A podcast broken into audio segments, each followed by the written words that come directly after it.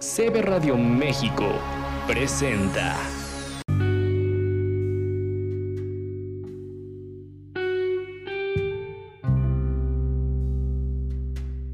Hola, buenas tardes. Mi nombre es Carla Polet Villegas Quesada. Soy sobreviviente de violencia vicaria. Mi hijo se llama Emiliano Mendoza Villegas y fue sustraído por su papá cuando Emiliano tenía 11 meses. Nosotros nos conocimos en una tienda departamental, comenzamos con una amistad que finalmente terminó en una relación. Yo ya tenía dos hijos y bueno, pues Alejandro al volverse mi, más íntimo comenzó a generar una violencia psicológica. Eh, obviamente me cuestionaba mucho mi manera de ser como madre. Todo momento se enojaba si yo les compraba cosas a mis hijos y los llevaba al parque. Todo me cuestionaba. Siempre me decía que yo era una mala madre por trabajar, por darles dinero. Él constantemente me quitaba mi celular, mi dinero, mi monedero y siempre argumentaba que era por mi bien. A pesar de esta violencia que quise omitir en algún momento, continué con la relación con Alejandro. Nosotros procreamos a Emiliano. Emiliano nació a los seis meses y era muy obvio que Emiliano necesitaba un cuidado especial. Nosotros nos fuimos a vivir en casa de mi mamá, ya que la relación con su mamá era totalmente mala ya que según ella, él mantenía a mis hijos, mi casa, cuando la realidad es que Alejandro ganaba muy poco. Yo a Emiliano, desde ese momento le había prometido sacarla adelante, luchar por él, y pues bueno, inconscientemente es una promesa que sigue ahí. Nosotros, bueno, pues nos quedamos a vivir en casa de mi mamá por el tema de la economía, ya que yo no podía volver a cambiar a mis hijos de escuelas, porque obviamente los gastos se me elevaban completamente viviendo ya en casa de mi mamá, veíamos que la violencia que Alejandro generaba hacia mí cada vez crecía más, llegando totalmente hasta los golpes, golpes que callé, golpes que aguanté, humillaciones y demás. Eh, Alejandro se enojaba si mis hijos realizaban alguna actividad, si yo me sentaba con ellos a realizar tareas o demás, siempre se, se molestaba mucho. Lastimosamente, él siempre les decía a mis hijos que no eran sus hermanos, ya que ellos no llevaban la misma sangre que, Emiliano. Emiliano siempre fue muy noble, muy cariñoso, ya que nosotros le apoyábamos en su habla, en su estimulación. Nosotros también teníamos mucho, mucho que entregarle a Emiliano. Alejandro pierde el trabajo y comenzaron muchos problemas de inseguridad por su parte, económicos, psicológicos y demás. Alejandro comenzó a trabajar con sus tíos en una carpintería en la casa de su mamá. La casa de su mamá de Alejandro estaba muy cerca de donde él estaba y él solo me platicaba que iba a visitarla, que a veces comía con ella o inclusive luego se, se llevaba su ropa para lavar con ella. Aunque la verdad es que esa fue una mentira que acrecentó, ya que su mamá me dijo que ella le daba el dinero para los gastos de Emiliano y sus tíos me decían que tenía mucho tiempo que no lo veían. El pasado 2 de junio del 2019 subí a despertarlo. Él me comentó que iba a la tienda con Emiliano y ya no regresó. Yo le realicé una llamada para saber dónde estaban, si algo les había pasado. Me respondió burlonamente diciéndome, vayas a donde vayas, hagas lo que hagas, no vas a volver Emiliano. Hace mucho tiempo que él ya se había asesorado. Fue lo único que me dijo por teléfono. Me colgó, me colgó y yo inmediatamente me dirigí a casa de su mamá. Pensé que por ella ser madre, por ella ser una persona pues muchísimo más grande iba a poder entender mi situación. Yo le marqué a mi prima, nosotras nos fuimos en auto, pensamos que le íbamos a ganar el paso a Alejandro y pues la verdad es que no fue así. Comencé a, llamar, a, marcarle a su mamá, jamás me, contestó. Cuando yo en el camino encuentro a su mamá, obviamente me detengo, trato de hablar con ella. Y ella lo primero que me dice es que no sabe qué está pasando, pero que Alejandro no estaba preparado para ser papá, que Alejandro le había pedido que ella se quedara con la guardia y custodia, que la peleara. Obviamente yo le reclamé, ¿cómo podía decirme eso? Ya que Emiliano pues no era ningún artículo, no era un objeto que podía dársele a cualquiera. Yo obviamente le comenté que yo tenía dos hijos que había sacado adelante y que obviamente Emiliano también lo podía continuar, pues ahora sí que manteniendo. A pesar de, todo eso, su mamá me dijo que yo me fuera a otro lugar a que me hicieran otro hijo, que finalmente era mujer, que donde sea me podían embarazar. No le importó ser mujer, ni como madre, ni como nada. Su mamá es una pieza muy relevante en este caso, ya que ella me ha insultado constantemente, ha roto notificaciones, grita, insulta y obviamente pues todo eso también ha quedado asentado dentro de mi expediente. Se ha hecho la víctima. Yo en ese momento me dirigí al Ministerio Público a tratar de levantar una denuncia, pero me fue imposible. Me decían que era su papá, que no había ningún delito, que era, era su abuelita, tampoco había un delito, y que finalmente pues sus amistades pues no tenían nada que ver. Lo único que logré fue una acta informativa, ya que para las autoridades pues no hay ningún delito alguno. Ahí es cuando yo me comencé a, a enfrentar a las grandiosas y deficientes autoridades que son una deficiencia en todos los casos de violencia vicaria. Yo realizo una búsqueda por los dos, ya que durante más de 72 horas no había yo recibido llamada, no sabía dónde se encontraba, no tenía ningún teléfono, no tenía mensajes, todo me mandaba buzón, no había ningún tipo de comunicación. Vecinas de, las, de la mamá de Alejandro me dicen que ella inclusive ya no estaba en su casa, que ella ya se había ido. Comienzo la, búsqueda por los dos. En ese momento la persona que se dedicaba a realizar aquí en el Estado de México la, la llamada alerta Amber resultó ser su vecina, amiga de Alejandro, y comenzó a dejar en tela de duda todo lo que yo le decía.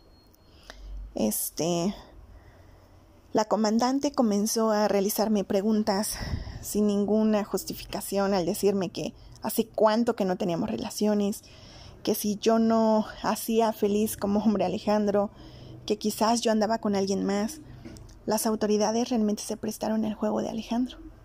Me mandaron con patrullas a casa de su mamá, a casa de sus tíos y amistades de todos. Y, y la mayoría de las personas declararon que Alejandro se había salido de la casa por violencia intrafamiliar.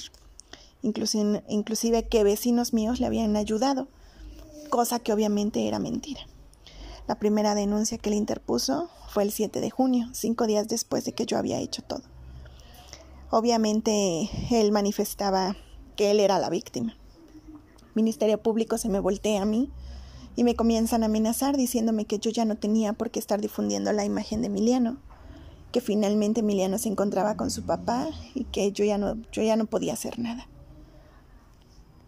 En esos días Alejandro realizó diversas llamadas eh, me decía, háblale Emiliano, él te escucha, no pudo dormir porque te extraña, o inclusive me decía, te extrañamos, nos haces falta porque nos corriste. Obviamente era una total mentira.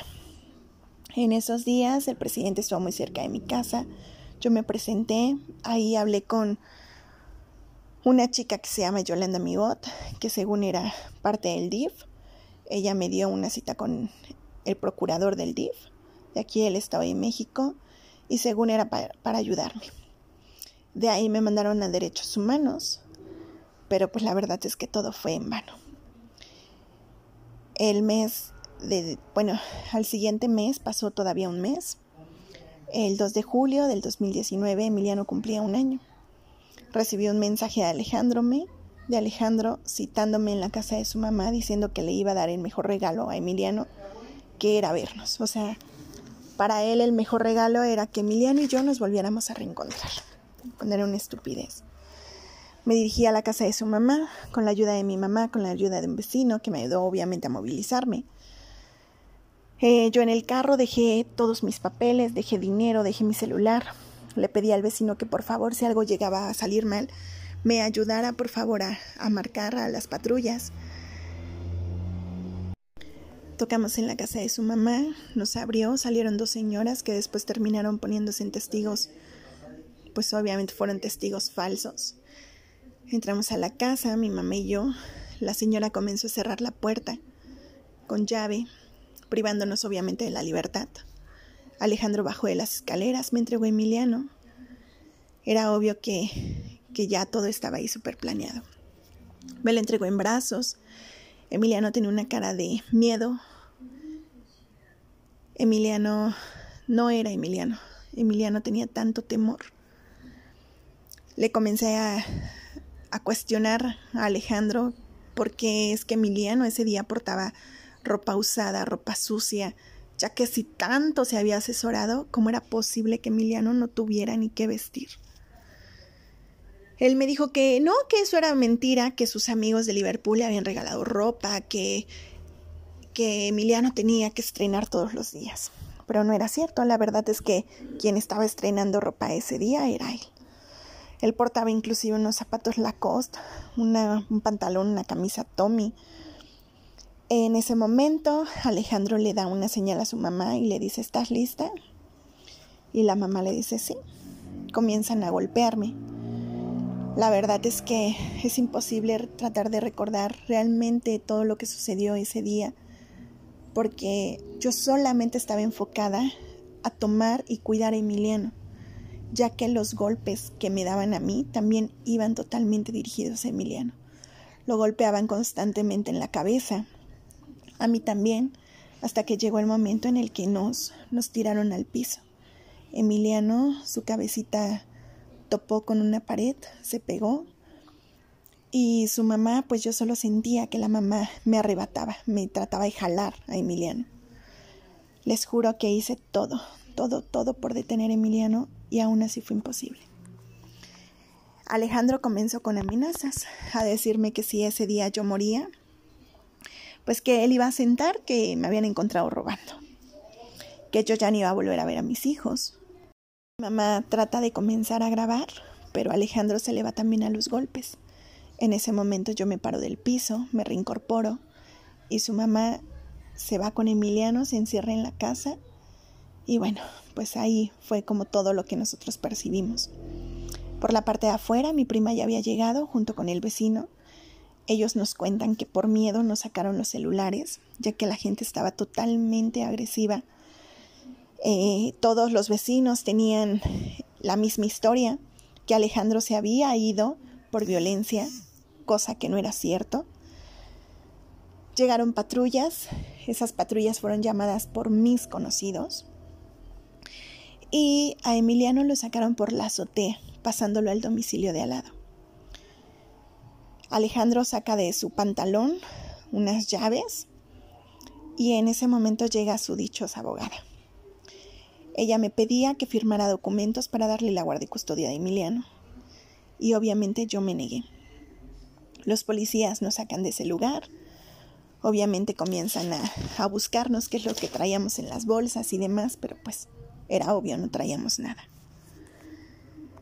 Em, las patrullas se inventan un, un disque asalto y nos dejan ahí a la suerte casi casi de, de quien nos dejan pues obviamente a la suerte de Dios, ¿no? Eh, nosotros corremos para salirnos de ese lugar, para salir de la, de la calle porque es como una privada. Y bueno, pues ya nosotros nos dirigimos al Ministerio Público, solicitamos ayuda, igual en derechos humanos, pero pues fue en vano. Solamente fueron más carpetas y pues la verdad es que nunca, nunca llegaron a algún lugar. Las carpetas que se levantaron fueron por privación de libertad, violencia y lesiones. A mi mamá no se las quisieron levantar porque decían que era un problema entre Alejandro y yo, que finalmente pues, sus golpes se le iban a quitar en unos días. Yo para estos días yo ya tenía dos denuncias falsas, obviamente haciendo el hincapié de, del tema de violencia vicaria, ¿no? Yo recibo una notificación para la mesa conciliatoria y bueno, pues esta, esta mesa de disque conciliación terminó por las contradicciones de la mamá de Alejandro, ya que ella constantemente cambiaba la versión, inclusive ella luego se dirigía con vendas en la cabeza diciendo que a ella la habíamos golpeado, cuando pues era obvio que no. Ahí quien tenía las lesiones pues era totalmente yo. Eh, ellos siempre se estuvieron burlando de mí porque el Ministerio Público constantemente le daban dinero. A mí, obviamente, me sacaban dinero. Y pues en ese momento llegué a tener un abogado que resultó conocer a su abogada de Alejandro, inclusive Alejandro, ¿no? Y pues fue obvio que, que los ayudó en todo momento. Yo conocí a mis últimos abogados, ya que penalmente pues ya no había nada que hacer, o sea, yo las llevaba de perder. por obvias razones. Comenzamos en juzgados, pero Alejandro pues se sentía intocable. Comienza a decir que él ya tenía la guardia y custodia, que él ya tenía un proceso, que él vivía en la Ciudad de México, tratando obviamente de detener en todo momento el juicio. Eh, Alejandro inclusive, bueno, dentro de, de su demanda, ponía que yo era una mala madre, que yo era incompetente, que siempre me dormía, que no les daba de comer, que me valían mis hijos, cosa que no era cierto. El juzgado se declara incompetente para llevar a juicio este tema, por obvias razones, ¿no? Pues nosotros metemos una queja y ganamos. Eh, ya que Alejandro había metido inclusive documentos falsos. Entonces las fechas fueron muy importantes para este tema. Nosotros ganamos la guardia y custodia y comenzamos con la reincorporación, obviamente después de una larga lucha de Emiliano. Pero la actuaria realizó mal la reincorporación,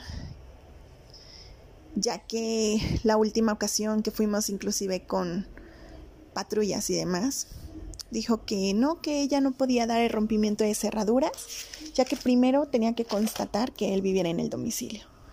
Cuando nosotros regresamos, pues era obvio que ellos ya no se encontraban ahí. En esos días me marcó su exnovia para decirme que no podía creer lo que estaba pasando, pero que a la vez sí lo creía, porque a ella también le había hecho la misma, el mismo tipo de violencia. Hoy no sabemos dónde se encuentran. Hay dos carpetas de investigación por sustracción de menor y desacato a la autoridad. Han pasado dos años, ocho meses sin ver a Emiliano, sin tener convivencias porque Alejandro ha generado violencia vicaria.